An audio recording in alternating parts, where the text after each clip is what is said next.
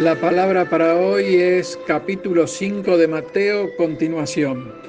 En el último devocional dejamos en el versículo 26 y hoy avanzaremos desde el 27 al 48, terminando de esta forma el capítulo 5 del libro de Mateo, que en 27-28 nos dice, oísteis que fue dicho, no cometerás adulterio, pero yo os digo que cualquiera que mire a una mujer para codiciarla, ya adulteró con ella en su corazón.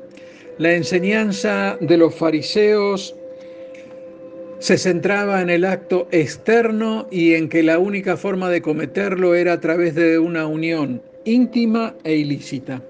Ellos citaban correctamente el mandamiento sin captar el punto esencial, que el adulterio comienza en el corazón del hombre y culmina en el hecho mismo. La lujuria del corazón es tan mala como el acto en sí e indica que el hombre no tiene una correcta relación con Dios. Jesús sigue elevando las cosas a su máximo nivel.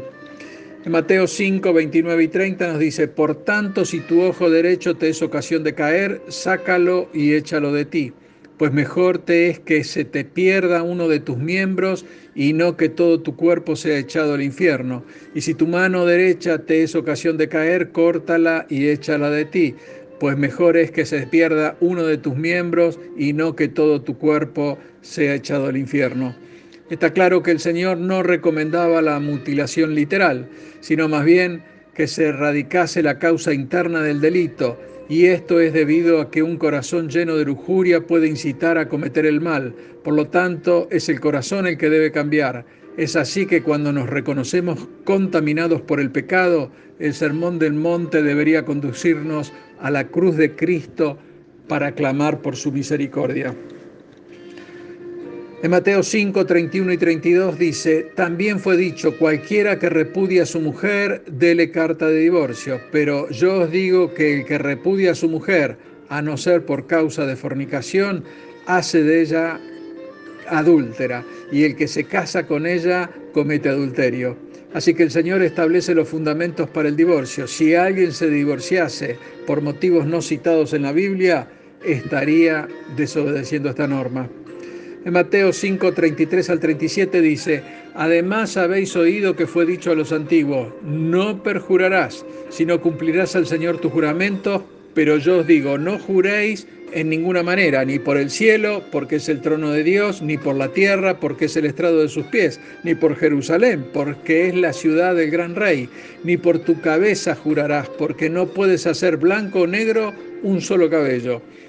Pero sea vuestro hablar sí, sí, y no, no, porque lo que es más de esto, de mal procede. Aquí el Señor afirma que los juramentos no eran necesarios. El simple hecho de hacerlos enfatizaba la maldad del corazón humano. La vida de un cristiano, al ser digno de confianza, debía ser suficiente para respaldar sus palabras. En Mateo 5, 38 al 41 nos dice, Oísteis que fue dicho ojo por ojo y diente por diente, pero yo os digo, no resistáis al que es malo. Antes, a cualquiera que te hiere en la mejilla derecha, vuélvele también la otra, y al que quiera ponerte a pleito y quitarte la túnica, déjala, déjale también la capa, y a cualquiera que te obligue a llevar la carga por una milla, ve con él dos. Jesús señaló que si bien la ley protegía los derechos del inocente, que se definían por su humildad y carencia de egoísmo, no tenían que exigir sus derechos y en lugar de ir por la venganza, debían encomendar su caso al Señor. Pregunta, hermano, ¿puedes llevar a la práctica estos principios y controlarte frente a estas actitudes? Veamos la reacción de Pablo en 2 de Timoteo 4:14, sobre alguien que lo trató como a un enemigo. Dice así, Alejandro me ha causado muchos males, el Señor le pague conforme a sus hechos. Y en Mateo 5, 42 al 47 nos dice, al que te pida, dale, y al que quiera tomar de ti prestado, no se lo rehuses. Oísteis que fue dicho, amarás a tu prójimo y aborrecerás a tu enemigo, pero yo os digo, amad a vuestros enemigos, bendecid a los que os maldicen, haced el bien a los que os aborrecen y orad por los que os ultrajan y los persiguen, para que seáis hijos de vuestro Padre que está en los cielos, que hace salir su sol sobre malos y buenos, y que hace llover sobre justos e injustos porque si amáis a los que os aman, ¿qué recompensa tendréis? ¿No hacen también lo mismo los publicanos? Y si saludáis a vuestros hermanos solamente, ¿qué hacéis de más? ¿No hacen también esto los gentiles? El Señor elevó la ley dada por Moisés al más alto nivel.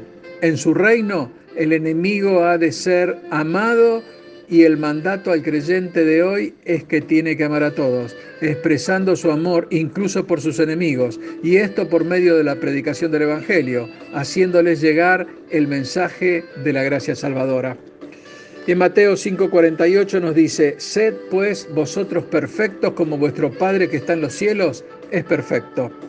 La Biblia nos dice que no hay condenación para los que están en Cristo Jesús, y esto por medio de la fe, que por otro lado es la única forma de llegar a ser perfectos, es decir, maduros en la fe, que por supuesto es a través de la fe de Cristo, ya que Él nos atribuyó su propia justicia. Por lo tanto, hermano, comienza el lento proceso de la santificación en el cual Dios puede actuar, claro, en la medida que se lo permitamos, para adaptarnos a la imagen de su Hijo.